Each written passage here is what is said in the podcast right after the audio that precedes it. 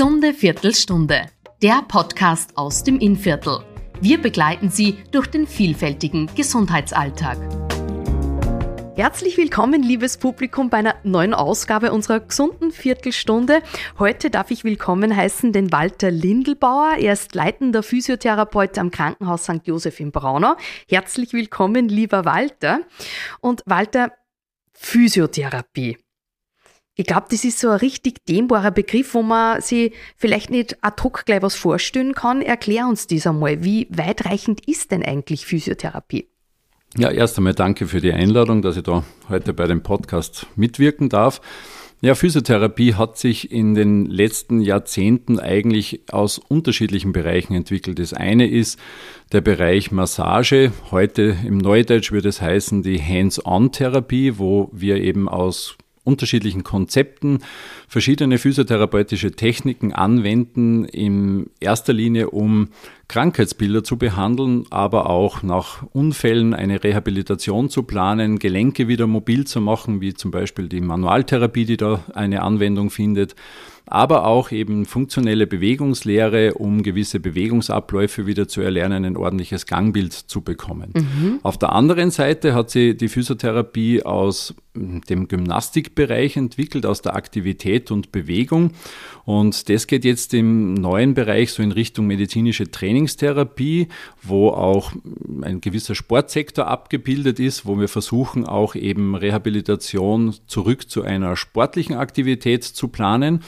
Und da ist es besonders wichtig, eben auch nicht nur Krankheitsbilder anzuschauen, sondern vielleicht so mal das Augenmerk einmal in Richtung Präventivmedizin zu setzen, um eben hier gewisse Erkrankungen, die heute als Zivilisationskrankheiten eben auch genannt werden, vorzubeugen. Weil gerade wenn wir in die Bevölkerung hineinschauen, in unserer ja, momentanen Situation eher ja, Bewegungsmangelerkrankungen da sind, Übergewicht ein Problem ist, der Diabetes mellitus immer mehr im Vormarsch ist, natürlich gewisse Aktivitätsreduktionen, Arthrosen uns eben von Aktivität ähm, zur Aktivität verhindern. Mhm. Und da müssen wir als Physiotherapeuten natürlich oder haben wir als Physiotherapeuten die Möglichkeit, gut dagegen zu wirken. Du bist ja schon länger als Physiotherapeut tätig. Was ist denn dir da in dieser ganzen Zeit aufgefallen? Also, Hat sich da viel geändert? Was, also ich bin jetzt mittlerweile seit 30 Jahren in diesem Geschäft und was mir auffällt, ist so, wenn man die kindliche Entwicklung, ich würde gern bei den Kindern starten, anschaut und wenn man noch vor 30 oder 40 Jahren die Aktivitäten von Kindern angeschaut hat, die draußen gespielt haben, die versucht haben, wenn auf Bäume zu klettern, für die es eigentlich ganz selbstverständlich war, wie man mit einer Schaukel umgeht oder über eine mhm. Rutsche nach unten rutscht oder eben gewisse Sachen macht, dann hat man jetzt eines gesehen, dass einfach diese Bewegung, die früher als ganz natürlich und selbstverständlich anzusehen war, heute immer mehr in den Hintergrund gedrängt wird. Es mhm. ist auf der einen Seite natürlich auch das Schulsystem, es ist sehr viel zu lernen. Man hat sehr viel auch in dem Bereich dann auch zu Hause zu leisten. Ich weiß noch in meiner Kindheit, also in der Volksschule, wir haben die Schultasche zur Seite gelegt, sind dann einmal gleich in die Au nach unten gesaust und dann haben wir eben irgendwo draußen gespielt und haben herumgetollt und heute verbringt man sehr viel Zeit mit dem Aufgaben mhm. mit dem Lernen und dann ist eigentlich die Belohnung heute eher das Tablet, eher der ja. Computer, dass man sagt, okay, ich bin dann in der virtuellen Welt unterwegs und habe halt wenig Möglichkeit, mich aktiv in Form von Bewegungs Trainingsprogrammen zu ähm, ja, schulen. Und das macht was mit unserem Gehirn, das macht was mit unserem motorischen und sensorischen Kortex. Wir sprechen hier von einem Bewegungsschatz, den sich Kinder einfach aneignen, der letztendlich präventiv bis ins hohe Alter wirken sollte. Mhm. Und da sind wir bei einem Thema die muskuläre Ausbildung. Das heißt, wenn wir es verabsäumen, in jungen Jahren gewisse muskuläre Ausprägungen zu trainieren, das heißt, wir haben unterschiedliche Fasertypen in unserer Muskulatur, die wir ein Leben lang brauchen, dann haben wir eine schlechte Grundvoraussetzung für das hohe Alter. Und das wird uns irgendwann, holt uns das ein, weil wir ein Defizit eben dann haben. Und daher wäre es besonders wichtig, dass Physiotherapie, um es wieder zurückzubringen auf unsere Berufsbild, eher schon in die Kindergärten hineingehen, mhm. dort mit Kindern aktive Bewegungsprogramme machen und auch Belastungsprogramme machen, um die entsprechenden Muskelfasertypen dann auch anzusprechen und natürlich auch in die Volksschule hinein, damit eben erstens das Verständnis für Bewegung, aber auch die Freude an der Bewegung wieder gefördert wird. Und ich habe es leider auch mit meinen Kindern erlebt. Das heißt, dass es sehr stark abhängig ist von der Lehrperson. Mhm. Also gerade eine äh, Volksschullehrerin meiner Kinder, die war eher bewegungsaffin. Die mhm. ist, wenn die Kinder unruhig waren, eher mit ihnen hinausgegangen, hat sie Aktivitäten machen lassen und die Kinder waren dann auch wieder ruhig und Super. waren dann auch alle Freude gehabt an der Bewegung. Und wiederum eine andere, wie es halt vorgelebt wird, war nicht so gern diese Bewegung und da war es eher die Stillarbeit, wenn sie unruhig geworden mhm. sind. Und das Unruhigwerden war ja eigentlich schon der Bewegungsdrang, den Kinder da geäußert haben. Wir haben ja in der Vorbesprechung von zwei Bewegungsarten gesprochen, die Überbelastung und die Unterbelastung. Und da hat sich einfach äh, ja, in den letzten Jahrzehnten vieles getan. Äh, wo siehst du das jetzt bei deinen Patientinnen und mhm. Patienten? Ja, was deutlich wird, das ist, dass man früher so geschaut hat und das war klar, also man spricht heute vom optimalen Load Management. Das Load Management bedeutet, dass wir unsere Gewebeformen in dem Maße belasten, um sie optimal einfach mit Nährstoffen zu versorgen. Und das ist so, dass früher diese Belastung vom Load Management im, heute heißt es im Overload, also in der Überbelastung war. Das heißt, man hat eigentlich schwer körperlich arbeiten müssen, man hat seine Gelenke über Gebühr strapaziert, man hat zum Teil auch Haus gebaut zu Hause, hat in der Arbeit was gemacht und hat eigentlich fast ja, 15 Stunden am Tag sich belastet und das haben die Gelenke natürlich nicht gut aufgenommen mhm. und man hat eine Arthrose, sprich eine Abnutzung im Gelenk entwickelt aufgrund der hohen Belastung. Mhm. Leider im Zeitalter der Automatisierungstechnik ist es so, dass wir immer weniger körperliche Belastung brauchen, allein um uns fortzubewegen. Es ist das E-Bike angekommen, es ist der E-Scooter mhm. angekommen, es ist alles, es sind die Rolltreppen, es sind die Lifte angekommen. Das heißt, sich zu belasten und zu bewegen ist immer weniger ja, geworden. Immer weniger intensive Belastungen sind in unserem Alltag drinnen und dadurch sprechen wir jetzt in erster Linie nicht mehr von Überbelastungsarthrosen, die entstehen, sondern eher von Unterbelastungsarthrosen, weil die Gelenke aufgrund ihrer zu geringen Belastung oder der mangelnden Belastung, das lässt sich auch genau technisch erklären, eben wieder von unten her sich mit Knochen durchbauen und dadurch eigentlich die gleiche Abnützung im Gelenk entsteht, obwohl es viel zu wenig belastet worden ist. Und das ist jetzt eigentlich ein Faktum, dass wir sehr viele Patienten bei uns betreuen, die total endoprothetisch versorgt werden müssen, mhm. weil sie zu wenig Belastung haben. Wie schaut so eine Versorgung dann aus? Also am Anfang ist es meistens so, dass man irgendwo der Knorpel so aufgebraucht ist, dass der Knochen schon durchschaut. Dann kann man das durch unterschiedliche Operationstechniken natürlich auch versuchen zu richten. Aber der Knorpel, der halt einmal verschwunden ist, ist leider weg.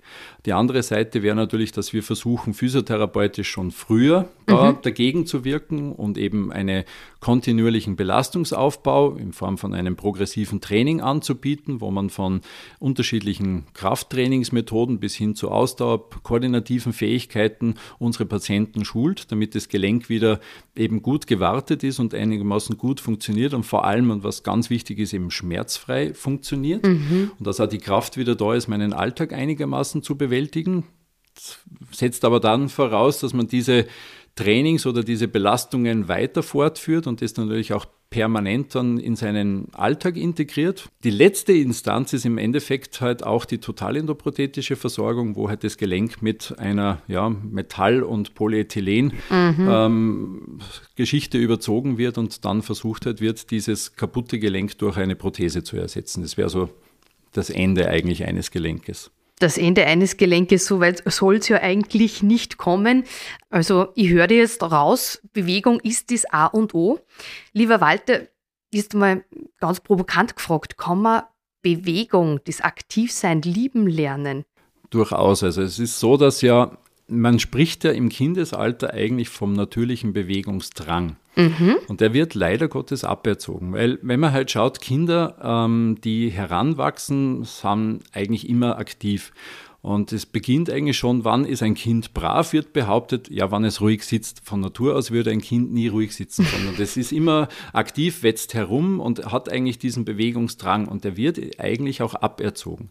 Dann geht eigentlich Bewegung verloren, weil man aufgrund seiner Veränderung natürlich Bewegung vielleicht dort oder dort oder Aktivität mühseliger wird und dann kommt die Bequemlichkeit mhm. dazu. Ja. Und dann haben wir jetzt unsere Erkrankungen, ein bisschen Übergewicht kommt nur dazu, die Muskulatur ist nicht mehr so und auf einmal werden Bewegungen Bewegungen wirklich, ja, heute sagt man, es, ein Treppensteigen ist schon eine Challenge und dann meidet man es, weil mhm. es unangenehm ist. Genau. Aber im Endeffekt hat jeder, wenn man sich zurückerinnert, vielleicht gewisse Aktivitäten, die man früher mal gern gemacht hat, die man jetzt nicht mehr mm, so machen kann.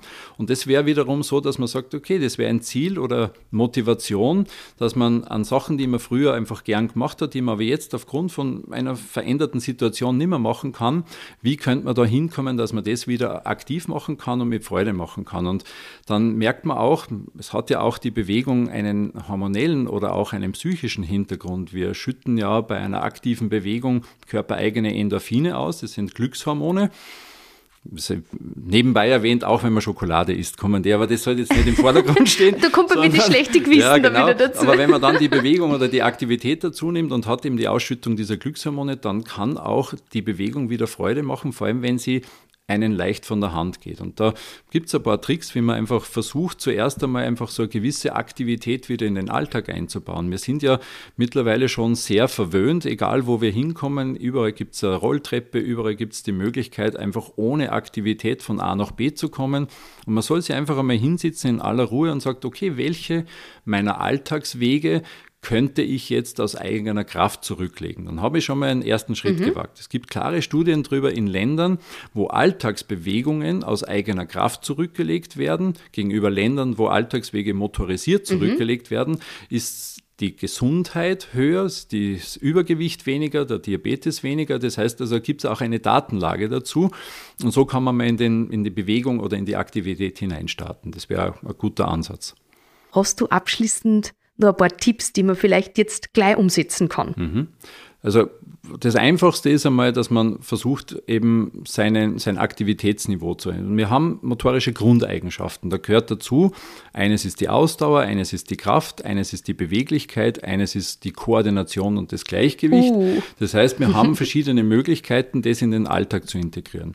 Das kann ich morgens anfangen. Wenn ich mich aus dem Bett rausrolle und ich sitze am Bett, kann ich, bevor ich losgehe, vielleicht einfach zwei, dreimal aufstehen und mich wieder hinsetzen ins Bett. Und das mache ich sehr langsam und kontrolliert. Sofort eigentlich in der Früh schon die Muskelspannung nach oben und ich habe vielleicht da den morgendlichen Rückenschmerz schon ein bisschen in den Griff mhm. bekommen und habe schon ein gewisses Aktivitätsniveau. Das Herz fängt ein bisschen mehr zum Schlagen und ich habe eine gewisse Grundspannung erhöht. Dann gehe ich vielleicht ins Bad, stelle mich zum Zähneputzen auf ein Bein und versuche jetzt zum Beispiel ja? auf einem Bein Zähneputzen, da habe ich Gleichgewicht, Kraft und Koordination geschult. Und dann, wenn ich das alles fertig habe, dann schaue ich, dass eben natürlich auch die Ernährung spielt eine Rolle, dass ich das Richtige ist, dass ich für den Tag gut gewappnet bin.